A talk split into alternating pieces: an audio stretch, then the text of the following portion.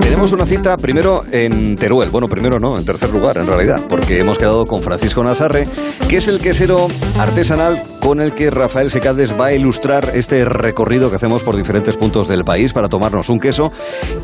Un queso pero entero, ¿eh? no una porción, no, no, el queso entero si es necesario. Y luego tomarnos una copichula de vino gracias al amigo Wyman, a Joaquín Galvez, que nos va a dar el segundo paso de cómo hacer una cata en plan tranqui, con los amigos y con los familiares. O sea, no una cata profesional, no una, una cata así de demostración de conocimientos enológicos, sino simplemente para pasar un buen rato. Después del regustillo, hoy tendremos una nueva cita con él. Como tenemos en oído también la conversación de recetas de tendencias gastronómicas y de libros gastronómicos especialmente, hoy con Pedro Reguera. ¿Qué tal estás? Buenas tardes, Pedro. ¿Qué tal, Arturo? ¿Cómo estamos? Y Patricia Iglesias, muy buenas, Patricia. Hola, Arturo. Buenas tardes. Encantados de saludaros, de que estáis aquí, de poder hablar tranquilamente en este que es penúltimo capítulo de Oído y donde no solamente cocinamos, sino que también leemos, porque habéis hecho una selección muy curiosa de libros gastronómicos, ¿no, Patricia? Yo traigo libros, pero libros de literatura y con algunos toques de gastronomía, porque la gastronomía no deja de ser cultura, la vemos embebida en todos los ámbitos en general, no hay que apartarla como gastronomía como tal, que a veces tendemos a hacer eso, sobre todo los profesionales. Ella trae literatura donde la gastronomía y la cocina es importante, de la misma manera que Pedro alguna vez hemos jugado, lo que pasa es que yo creo que ya las hemos agotado todas, películas y series de televisión donde la cocina, los cocineros son importantes, pero es que creo que ya pusimos todos, ya, no vamos a repetir. ¿Queréis repetir? ¿Quieres repetir? Mira, una cosa que se dice mucho en los restaurantes, ¿quieres pues repetir? Pues sí, ya sabes que ¿Ah, me gustan esos, juegos. Bueno, pues mira, a lo mejor lo hacemos la semana que viene, ya veremos a ver cómo nos organizamos. Porque lo que sí hacemos primero es eso, hablar de esos libros donde la cocina es eh, relevante, donde forma parte de la trama, los personajes eh, están relacionados de una u otra manera con la cocina, Patricia. Sí, hay libros que no solo se leen, también se saborean. Y bueno, sus páginas nos cuentan historias maravillosas, pero también nos transmiten esa pasión de los escritores, sobre todo porque para escribir sobre este tema tienes que ser un apasionado de la gastronomía, en realidad. Tienes que documentar Sí. Y, es malísimo documentarse sobre la cocina, muy malo. Pues la pasión de los escritores y también de los protagonistas de estos libros. Voy a empezar con uno que es mi favorito, que es Rapsodia Gourmet de Muriel Barbery. Es la primera novela de Muriel Barbery donde nos presenta a Pierre Artens, que es un crítico de gastronomía, bueno, célebre, que está a punto de morir. Es admirado por algunos y odiado por muchos, como la mayoría de críticos profesionales. Y lleva decidiendo el destino de los chefs más prestigiosos, destruyendo y construyendo reputaciones y carreras. Vamos, una bendición para los sentidos tenerlo de comercial. De comercial, de comensal, perdón. En las últimas horas de vida su pensamiento se posa sobre la sencillez busca desesperadamente un sabor único que fue el sabor que le hizo feliz algún día. Es la última sesión de Pierre Artens. Al igual que las rapsodias, la autora desarrolla una estructura narrativa inconexa, en la que se suceden caprichosamente las efemérides de Artens durante sus últimas horas de vida para encontrar este sabor. Los capítulos son una sucesión de experiencias gastronómicas que convierten alimentos sencillos como el pan, por ejemplo, en selectos manjares para nuestros sentidos. Empieza así un viaje en el que Artens se pasea por los entresijos de la memoria, se sumerge en la infancia, rememora todo tipo de delicias culinarias. Yo, recuerdo del libro, porque no lo leí, que claro, hacer referencia a todos esos alimentos también de alguna manera intentaba recordar los sabores, los aromas, es decir, que también transmitía emociones, no solamente las vivencias de Artens, de alguna manera también te la trasladaba a ti Hombre, como claro, es una ¿eh? experiencia que al final se contagia, todo lo que hablamos de la cocina, los sabores, se contagia al lector. Es un libro que sí, os lo recomiendo muchísimo. Barbery además describe con muchos detalles la emoción que nos proporciona pues comer, la jugosidad del tomate recién arrancado, conservando aún ese sabor, las texturas desconocidas para Del pescado servido crudo cuando probó el sushi por primera vez, por ejemplo, la lujuria de la carne, la simbiosis entre el pan y la mantequilla, bueno, es maravilloso y es un banquete en capítulos, la verdad. Sí, sí. Rapsodia Gourmet, de Muriel Barbery. Y luego sí que es verdad que hay una serie de películas, en realidad una serie de libros, que ese es el inicio de esta saga de esos eh, personajes, donde el comedor de un conocido castillo supuestamente ubicado en Escocia eh, era fundamental y eh, lugar lugar de encuentro, además de buena parte de los participantes de esta serie literaria y cinematográfica. Es Harry Potter y la piedra filosofal, pero en realidad toda la saga de Harry Potter, de J.K. Rowling, tiene un mundo en el que, bueno, está lleno de nostalgia por esta vida a la antigua, desde la ropa, animales mitológicos y sobre todo la comida. En el primer volumen de la saga, que es Harry Potter y la piedra filosofal, se enumeran los platos que aparecen en el gran comedor de Hogwarts en la noche inaugural mm. del, curso del Colegio de Magia y Hechicería. Pollo asado, chuletas de cerdo, salchichas, tocino y filetes, patatas cocidas, asadas y fritas, pudding, guisantes, salsa de carne. También engancha los postres, helados de todos los gustos inimaginables, tartas de manzana, ranas de chocolate, fresas, dulces, de todos los sabores hasta desagradables también. El sabor son las famosas grajeas Bertibots, como decía el, profesor. A vómito. Eh, a vómito o a cerumen, como decía el profesor Dumbledore, director de Hogwarts. Los restos de comida desaparecen de los platos por arte de magia, literalmente. Y bueno, el problema viene cuando los chicos crecen, ya esa visión romántica de la magia va sustituyendo el contexto social de las novelas. Por ejemplo, hay una cosa muy, bueno, una, en una de las subtramas de uno de los libros, Hermión, se da cuenta de que la preparación de todos esos manjares y alimentos en la escuela corre a cargo de los elfos domésticos que mm. viven en esclavitud. Ah. Y acaban protagonizando un movimiento de lucha de clases y acaban conquistando derechos laborales. Pues me parece muy, bien. que se les dé como mínimo convenio colectivo a los elfos domésticos, entre ellos Dobby, ¿verdad? que es uno de los personajes eh, principales. ¿Cómo comía Ron Weasley, eh? ¿Cómo comía Ron Weasley? Cogía ahí las patas de, pollo y claro, decía Hermione, pero ¿cómo comes? Joder, tengo hambre. bueno, pues de Harry Potter a la vegetariana, Han Kang. La vegetariana de Han Kang. Mm. Eh, es el primer error de los, de los lectores al, leer este libro, que es que les interesa porque no comen carne, ¿no? Ah. Claro, tú vas a por este libro que se llama La vegetariana y dices, bueno, venga, para mí que voy a empezar a no comer carne. Sí. Eh, la vegetariana atrajo al público por su conciso y ambiguo título, que pronto se desvela como un testimonio realmente oscuro, que nada tiene que ver con los beneficios de los vegetales como modo de mm. nutrición o de vida. La protagonista en palabras de su marido, no tiene ningún atractivo en especial ni defecto en particular. Trata con sumisión y diligencia a su esposo y le prepara la cena cuando tiene hambre. No lo hace por estar profundamente enamorada, sino porque piensa que es su cometido marital. Una madrugada, de pronto, el marido la encuentra metiendo todos los manjares de la nevera en bolsas de basura. Manjares cárnicos, sobre todo ternera, anguilas, limpias y troceadas calamares, empanadillas, pues todo. A partir de este momento, la creencia de John Eñé, que se llama así la protagonista, y su decisión de no comer carne, se convierte pronto en una afrenta para toda su, para toda su familia y todos sus amigos, y empieza a despertar unos instintos feroces, sobre todo entre los hombres que la rodean. Ah. Exacto, sí, que terminan convirtiendo la preocupación por su bienestar en un ataque físico. Es ahí cuando nos damos cuenta de que la vegetariana no es un cambio en la dieta nutricional, es una mujer que se ha desligado de todo lo que implica el animal humano. Es un libro muy interesante también. Pues sí, porque además de literatura surcoreana, hombre, tenemos mucho BTS y K-pop, música y series y tal, pero libros no tanto. Entonces, a lo mejor, mira, fíjate, La vegetariana de Han Kang. Y la cuarta publicación de la que nos quieres hablar, bueno, en realidad eh, es sobre una autora muy conocida y, y, de qué manera está ligada con el mundo de la comida. Es sobre Silvia Plath. Kate Moses, la autora de El invierno de Silvia, ha dicho que Silvia Plath era más marxista que Martha Stewart, una, una suerte de ama de casa canónica de la cultura americana. En sus poemas y su prosa, Plath describe con detalle hiperrealista los planes para la cena, los muebles, los bordados de la cocina. Era una ama de casa plena. Este minucioso trabajo doméstico la servía para aplazar la tarea verdadera que ella creía que debía hacer, que era escribir, pensar, dar clases y, bueno, imagínate la frustración que esto también generaba en en su modo de vida. Esto se ve en una entrada del año 57 en el diario de Silvia, en el que esta frustración de no poder escribir e enseñar al mismo tiempo resulta en un viernes de batir aceite amarillo en yemas amarillas para hacer mayonesa, azúcar blanca en claras de huevo para hacer merengue, mantequilla amarilla en natilla amarilla, todo esto como muy obsesivo, ¿no?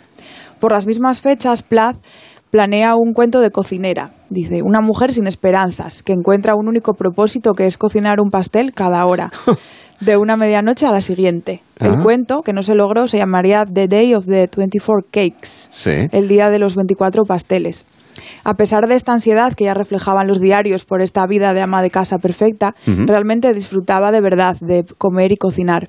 Hay una cena con un novio, Dick Norton, que la poetisa describe intensamente. Dice tibias velas, agua marina, pez espada asado con crema agria, holandesa y brócoli, pie de uva y helado, y oporto, filoso, dulce, bebido de golpe con un picor en los ojos que se relaja en risa sencilla y la larga y prosaica hogaza del pan de cada día. Bueno, esto aparte de su mérito aparte de cocinar está muy bien escrito. Eso es.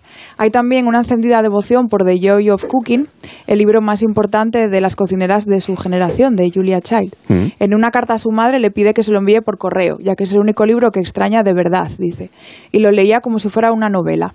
En sus diarios encontramos referencias continuas a la cocina, engoladas chuletas de ternera, sopa marina, pura esencia de cebolla, trozos de pescado y galletas yéndose a pique, y también preciosos dibujos de fruteros, caviar, cangrejos. Bueno, bueno, el invierno de Silvia, de Kate Moses, la verdad es que es un festival culinario total. Y los diarios están súper bien también, ver esa obsesión que ella tenía con la cocina, que lo veía como, como una cárcel realmente, ese papel del ama de casa, pero no se, no se salió de él, tuvo un trágico final. Eh, exactamente, que más o menos todos eh, Todo encaja. Todo encaja. Sí. Recordamos eh, que es el invierno de Silvia, de Kate Moses, la vegetariana de Han Kang, bueno, Harry Potter, la piedra filosofal, yo creo que no hace falta darle muchas vueltas, y Rapsodia Gourmet de Muriel Barberí. La verdad es que es una selección muy curiosa de literatura a través del mundo de la cocina. Pero también hay otros libros que son más estrictamente eh, culinarios. Y tú te has fijado en uno en el que, caminando por el bosque, vas recogiendo flores y otro tipo de plantas comestibles, Pedro. Bueno, pues eh, como todos los años siempre nos gusta hablar también de libros estrictamente gastronómicos. Este año ha habido libros muy interesantes, aunque solo vamos a desarrollar dos. Por ejemplo, tenemos Mediterranean de Andreu Genestra, La sala al desnudo de Abel Valverde, que hablamos aquí con él, Disfrutar, volumen 1, con fotos de Francés y Lamet, muy estilo bully, eh, los del bully de, que había antiguamente. Eh, comer, viajar y descubrir, que es un formato, está en formato guía, pero firmado por Anthony Bourdain. Mm. Eh, y Fermentar de Robert Ruiz. Estos son los libros que más nos, nos, han interesado ¿no? este año. Pero bueno, de un libro que queremos hablar es Silvestre. ¿no? Es un libro editado por Planeta Gastro, justo al, junto al Basque Culinary Center. Nos trae un concepto muy diferente gracias al trabajo impecable de Blanca del Noval y Diego Prados, investigadores de este mismo centro.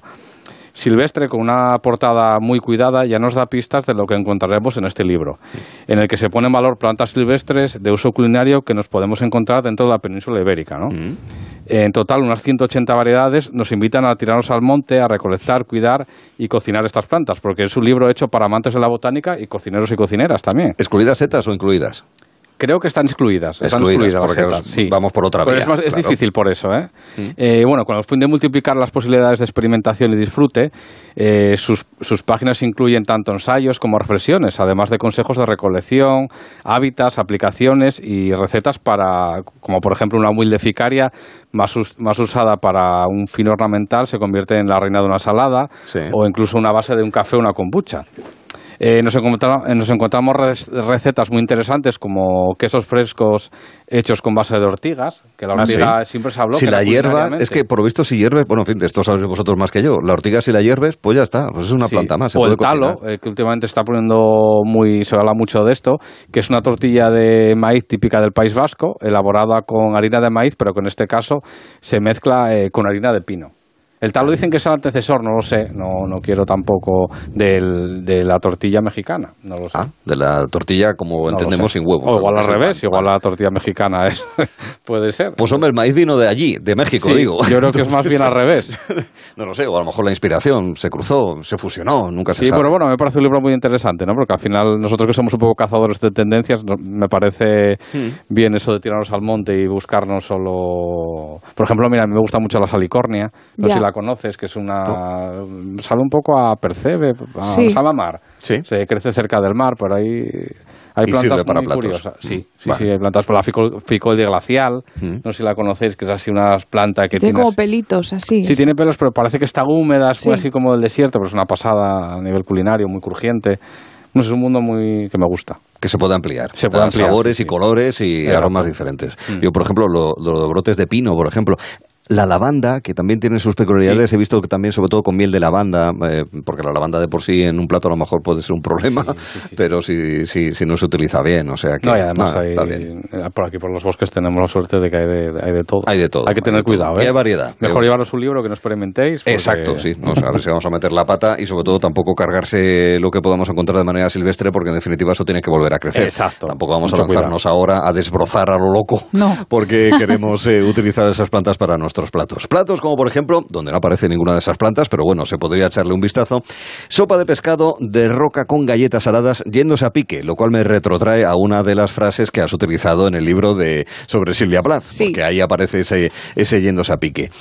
Repito, ¿eh? sopa de pescado de roca con galletas saladas yéndose a pique. Esto tendrá un sentido gracias a la explicación que nos vas a dar en cuanto nos explique los ingredientes para el plato, Patricia. Los ingredientes son para cuatro personas, un kilo de pescado de roca limpio de tripas, una zanahoria, un puerro, una cebolla, un pimiento choricero o ñora, tres dientes de ajo, 250 gramos de galletitas saladas de compradas, 100 mililitros de brandy de jerez, un ramillete de perejil finamente picado, aceite de oliva virgen extra y sal. ¿El pescado de roca eh, salmonete es un riesgo por si me lo cargo o es adecuado? Yo utilizaría otro un poco más humilde a lo mejor. Ya, por eso te digo que digo, a ver si voy a hacer el burro con el salmonete y... ¿Eh? El golondro valdría. Ah, golondro, claro, por ejemplo. Está bien de precio, sí, siempre. sí. sí. Picamos en grueso la zanahoria, la cebolla, el puerro y un diente de ajo. Los doramos en una cazuela bien grande a fuego medio con un chorro de aceite de oliva y cuando estén dorados incorporamos el pimiento choricero y el brandy. Salamos, removemos y esperamos a que el alcohol se evapore más o menos un minuto a fuego medio fuerte. Añadimos entonces el pescado de roca, puede ser también una mezcla. No, en limpio, bueno, limpio. ¿Pero troceado? Sí, en trocitos. En trozos, vale. Sí. Puede ser una mezcla de pescados que se, bueno, se compran en algunas pescaderías, lo venden esto, que es como morralla. Como morralla, sí. Eh, remojamos con unos dos litros de agua y tapamos la olla. Cuando empieza a hervir, destapamos y desespumamos. Bajamos el fuego y cocemos suavemente durante 20 minutos más. Sacamos los pescados, la carne del pescado y dejamos que se temple para poder quitarle bien la piel y todas las espinas y todo. Colamos el caldo y desechamos las verduras y juntamos el caldo con la carne ya limpia del pescado en la cazuela. Echamos el perejil picado en la sopa muy caliente y dejamos que repose un par de minutos antes de servir.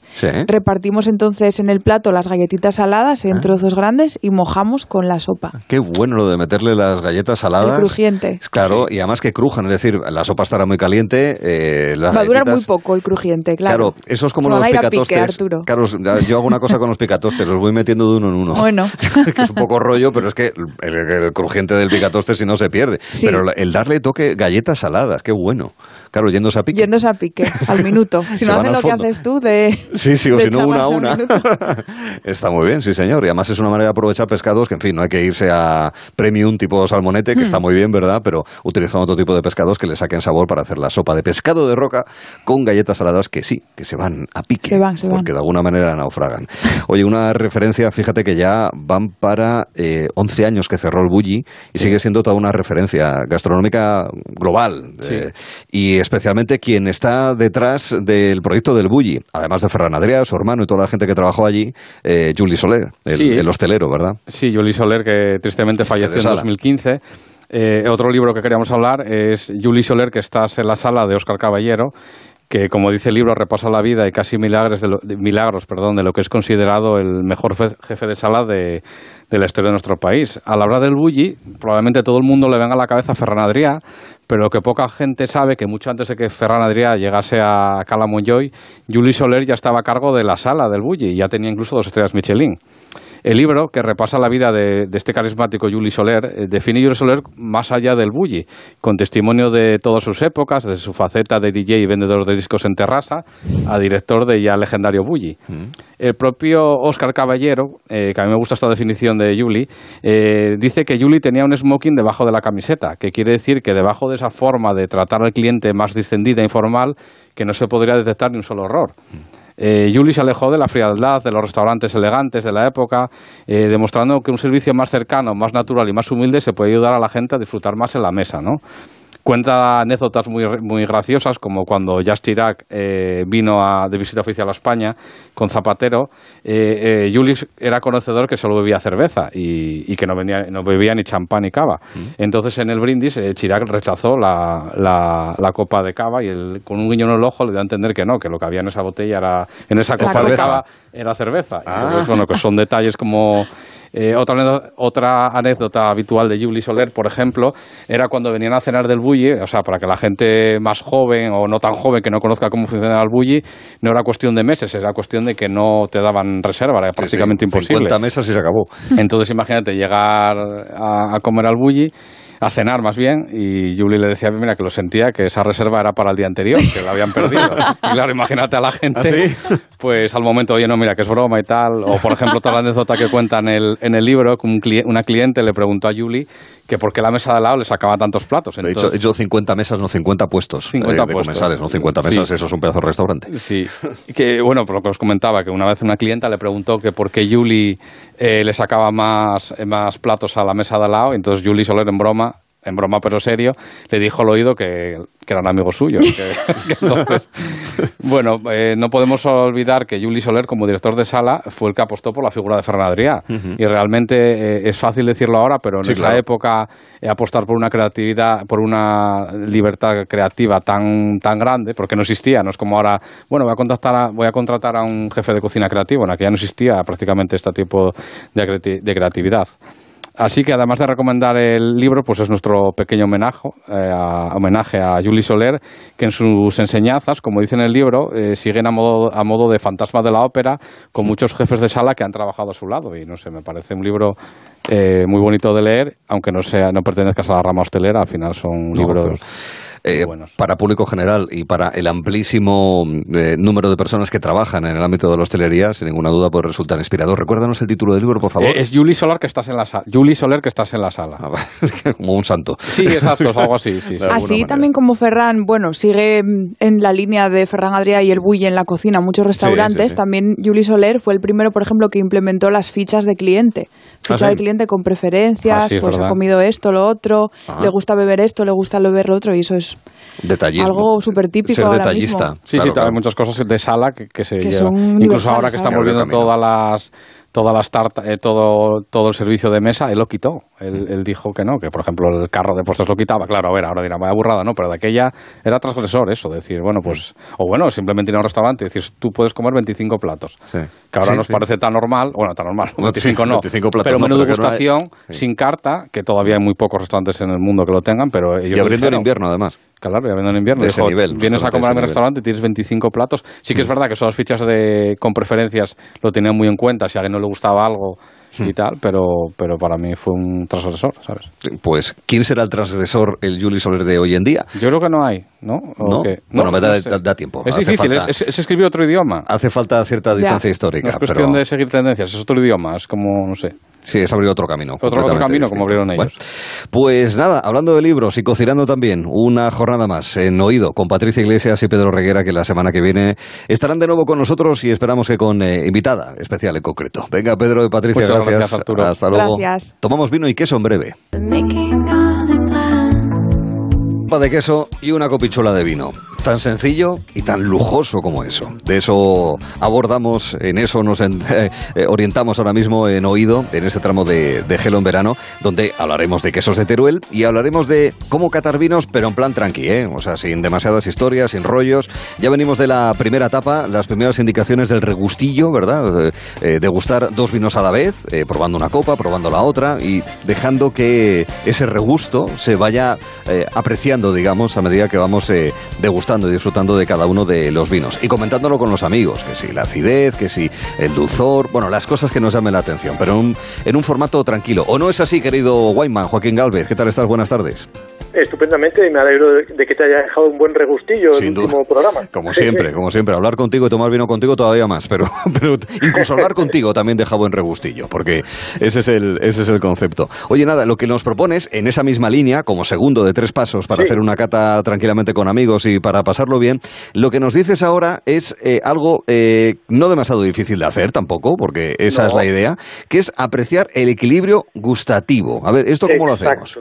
Pues mira, muy fácil. Esto eh, nos pasa muchas veces. Cogemos una fruta, le pegas un mordisco y dices, uy, qué buena está.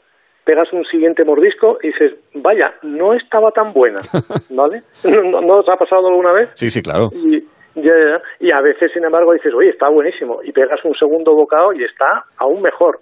Y el tercero, oye, esto está delicioso. Y efectivamente estás realmente subrayando que la calidad es extraordinaria.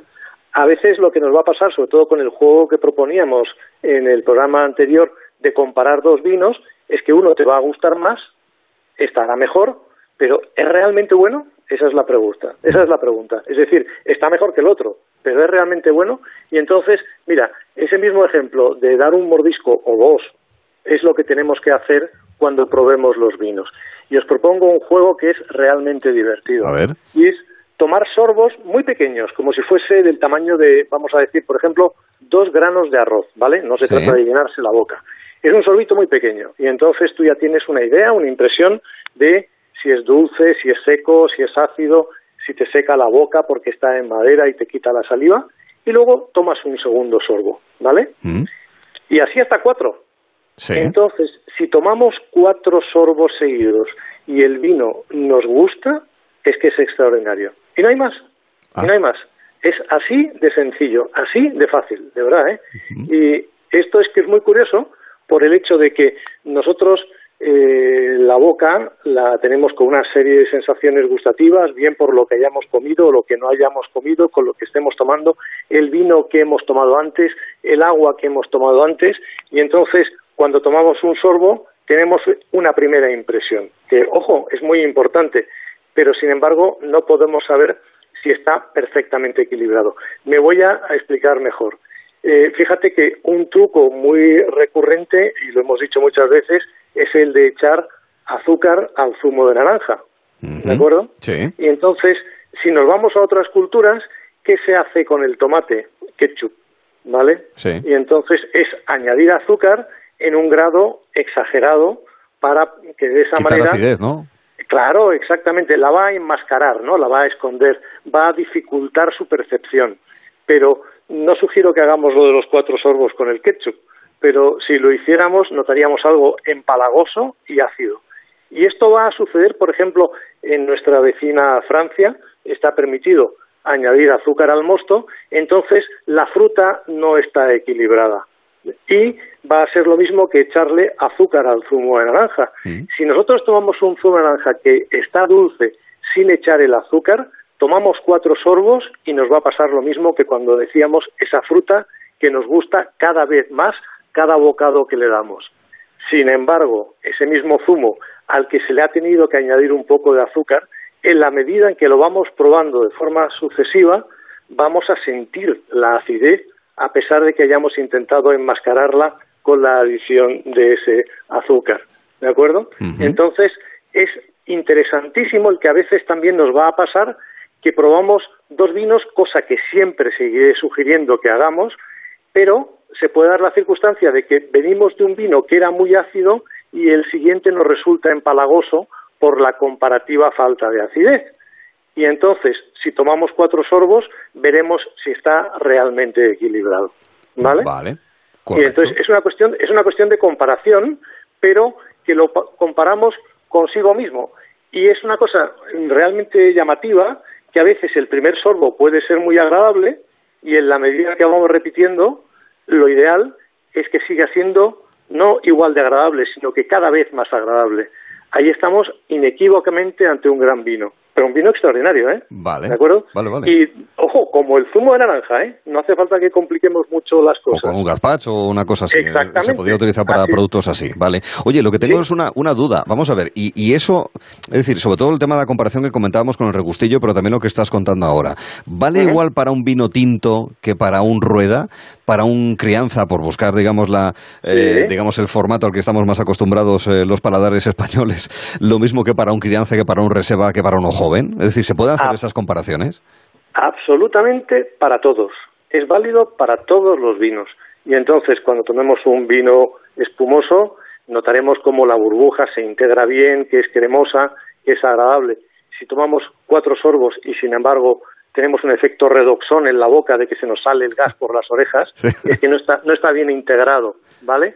Y lo mismo sucede con un vino dulce, que al final eh, dulce es su mm. carácter y que siga siendo dulce es estupendo, porque la verdad es que para gustos vinos tiene que haber de todo. Y eh, puede ser, ¿por qué no?, un chacolí en el que el carácter ácido es marcado, pero sin embargo que sea refrescante, que no sea una sensación de dureza. O sea que la respuesta a tu pregunta es sí, vale para todos los estilos de vinos, absolutamente todos. Bien, bien, pues nada, todos nos los apuntamos. Sí, decías. No, no, no, que, decía que, que, el gazpacho menos mal que es andaluz. Que si fuese americano le echarían azúcar. puede ser extremeño y manchego también, incluso, y murciano. pero si fuese americano ya la cosa cambia, ¿eh? Cambiaría, sería bastante dulce, sería bastante empalagoso. Así es. Y una, una cosa muy interesante es que realmente, mira, eh, hay frutas que todos sabemos que idealmente es cuando maduran en el árbol o en la mata.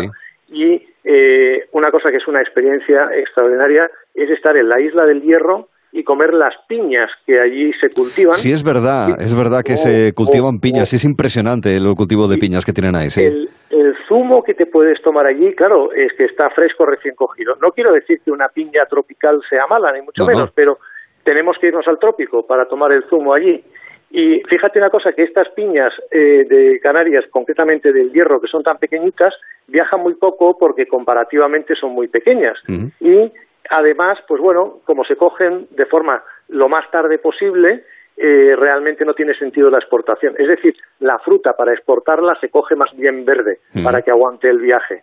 ¿De acuerdo? Y, y eso es lo que sucede con los vinos, que resulta que la gran cosa es que se vendimian en su momento óptimo de madurez. Entonces, podemos tomar un vino del hierro aquí en la península, no podemos tomar un zumo de piña de piñas del hierro en la península por el hecho de que pues no, no llegan, no llegan. porque están maduras y hay que... Vale, vale, Pues nada, iremos al hierro, ¿eh? no tengo ningún problema. Además tiene muchísimo mérito porque además, es decir, cultivar piñas en clima subtropical, no es estrictamente tropical, la verdad es que tiene muchísimo mérito. ¿eh? O sea que es algo para destacar. Bueno, pues nada. Nada, nada. Yo fíjate que hay gente que dice que para sentirse satisfecho en la vida hay que tener un hijo, escribir un libro y yo digo, y también habrá que, habrá que, sí, e inventar algo, ¿no? También. Y lo digo porque esto yo lo llamo la prueba del 4 y se lo he dicho a mis 13.000 alumnos por toda la Geografía Nacional y este es mi invento, así es que este es mi orgullo.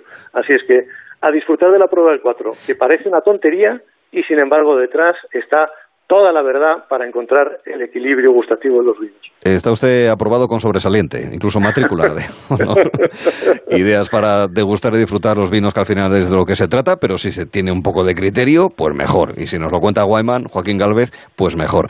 La semana que viene tendremos la tercera etapa de esta cata con amigos que estamos haciendo contigo estas tardes de verano también. Con lo cual, te citamos y brindaremos entonces. ¡Salud! Salud, salud. Y para gustos vinos, amigo. Igualmente también. Joaquín. Gracias. Bueno, el vino está en parte de algunos de los quesos de los que vamos a hablar eh, ahora. Porque en este recorrido que estamos haciendo por diferentes lugares del país, hoy tenemos una cita en concreto en Aragón y en Aragón hay vinos también. Eh, vamos a tener un guía para todo ello, eh, para ubicarnos en el lugar y para que nos vaya poniendo contexto nosotros que nuestro querido Rafael Secades, que está ya a punto de ser saludado. ¿Qué tal, Rafael? Buenas tardes. Hola, buenas tardes, Arturo. Muy bien, muy Encantado de saludarte y de que nos cuentes la historia de los hermanos Nazarre, ¿verdad, Rafael? Efectivamente. Es, eh, la semana, hace dos semanas estábamos en Jaén y ahora pues nos encontramos en Aragón. Eh, vamos, eh, una zona donde curiosamente pocas personas todavía saben que hay quesos, muy buenos quesos, y que además es un paisaje y un territorio extraordinariamente turístico y, y bellísimo. Entonces, Allí tenemos a la sierra, a la sierra que es una sierra importante, la Sierra de Guara, que es una cadena montañosa en las estribaciones pirenaicas mm, que forman sifones, cañones, eh, cascadas, cuevas, con un clima entre Atlántico y Mediterráneo, una zona húmeda entre ríos, y allí se encuentra una, eh, una empresa, una modesta empresa, una pequeña eh, factoría mm, desde hace aproximadamente es histórica porque en principio era una empresa agropecuaria. En la actualidad se ha transformado en una empresa quesera.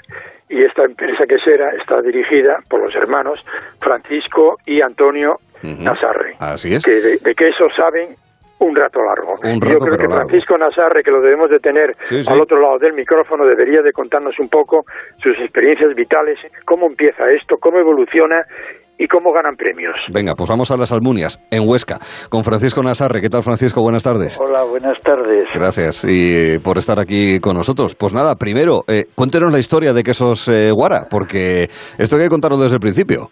Bueno, me queda sorprendido porque Rafael ha dicho que era una factoría no lejos de ser una gran eh, eh, empresa es una pequeñita empresa que bueno como ha contado Rafael está ubicada en el en Huesca eh, en un paraje natural que es el Parque Natural de Guara y en un pueblecito muy pequeño que vivimos seis familias es una explotación agropecuaria y en el año 2000 pues decidimos eh, la nueva generación a, aportar un poquito de valor y siendo quesos.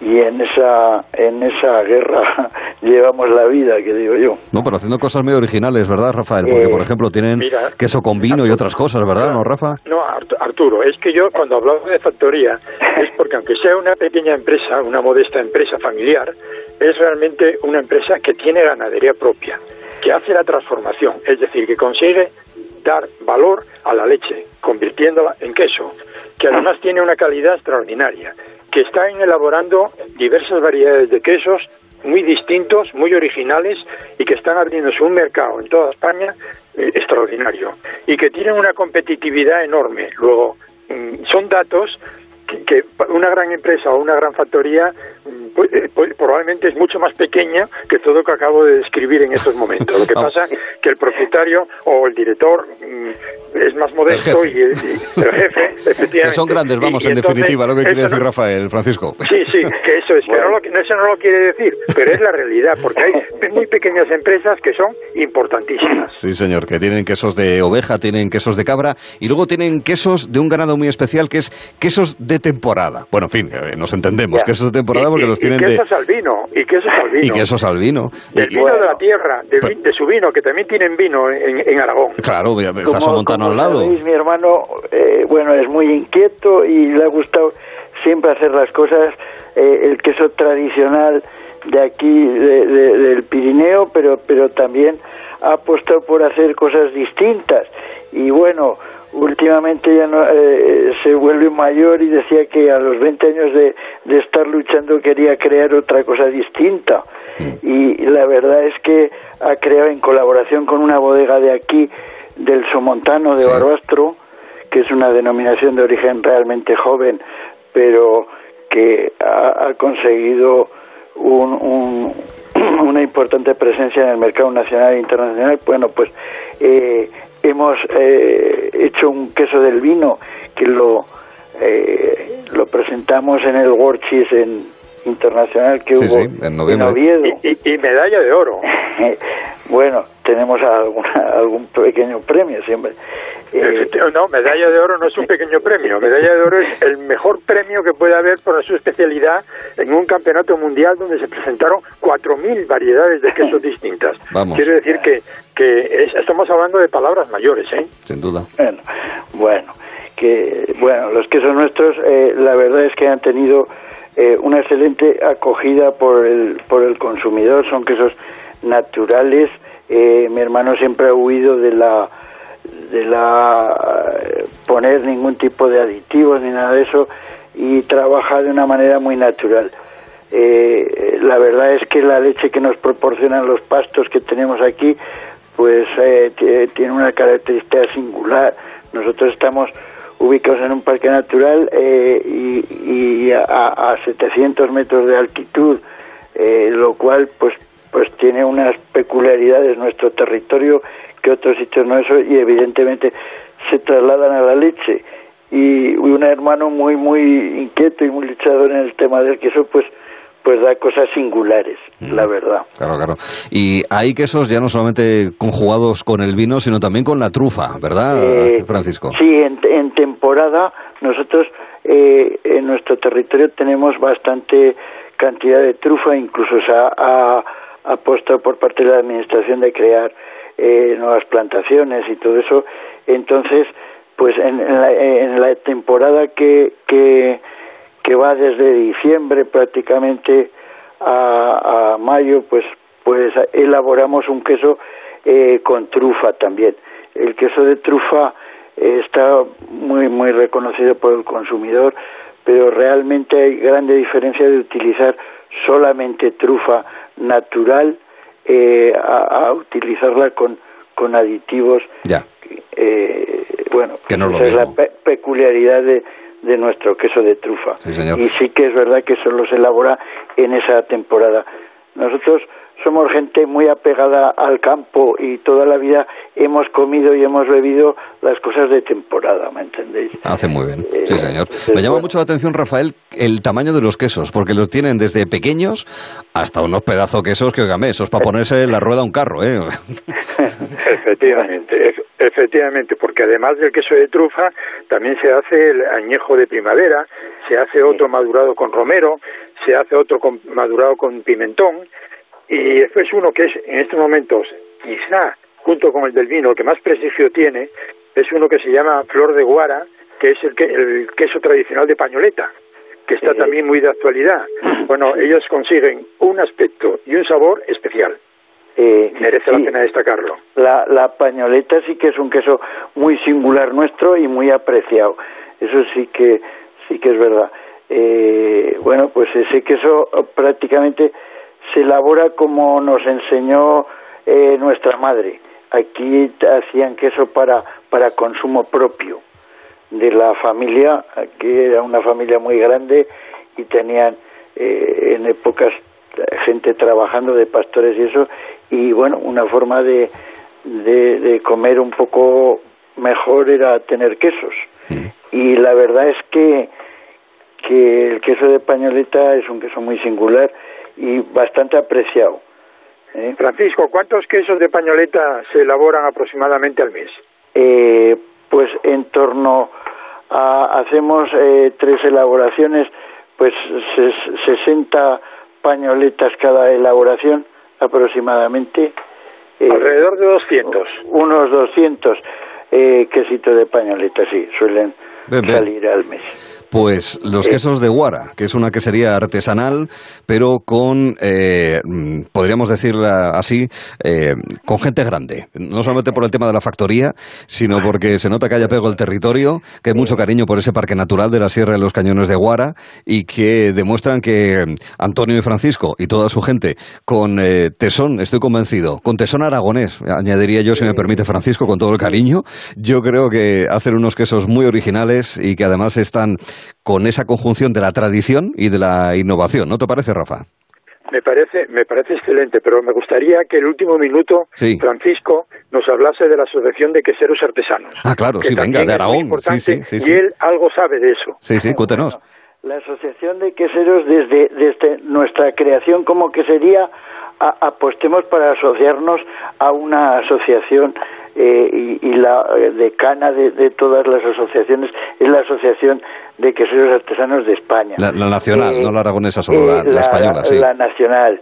Bueno, luego, debido a, eso, pues se han ido creando asociaciones un poquito regionales que permiten una coordinación un poco mejor.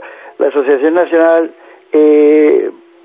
bueno, pues, pues es una forma que tiene una ah, una implantación en todo el territorio y que tratamos por todos los medios de difundir la, la cultura de los de los quesos, incluso ayudar y, y de hecho los quesos artesanos que forman parte de la asociación que tiene una pequeña marca registrada que es eh, quesos artesanos, pues figura en la etiqueta. Eso es importante a la hora de el consumidor vea que está amparado por una asociación eh, que trata de hacer las cosas eh, y de eh, implementar una calidad a, los quesos para que el consumidor pueda disfrutar de ellos. Pues ¿Y, quién, la... preside? ¿Quién la preside? Eh, bueno... Eh, Póngase en el espejo, Francisco. Eh, me toca a mí en estos momentos. Bueno, pues... Por, algo será. Por, algo, será. claro que sí, claro que pues. toca a mí. Yo le pongo toda la voluntad posible para que se conozca, porque creo muy importante que las queserías pequeñitas forman parte del paisaje del mundo rural vivo. Bien, bien. Pues eh, con, Esa, con esa idea nos quedamos. La verdad es que ha sido muy interesante, la pregunta muy pertinente y nos quedamos con el buen regusto también, como decía Joaquín, el regustillo de los quesos de Guara y de la conversación con Francisco Nasarri, presidente de la Asociación Nacional de Queseros Artesanos. Le da un saludo a su hermano Antonio, de nuestra parte. Eh, por supuesto, está aquí al lado eh, elaborando pañoletas. Ah, muy bien. Venga, pues a por ello. Gracias, Francisco. Muchas gracias. Un abrazo y muchas gracias por haceros eco de las pequeñas eh, empresas ubicadas en el mundo rural. Faltaría más. Muchísimas gracias, Francisco. Y Rafael, nos vamos. El lunes que viene volvemos a hablar, ¿de acuerdo? Venga. Volvemos a viajar. Muchas Un abrazo. Buenas tardes. Gracias.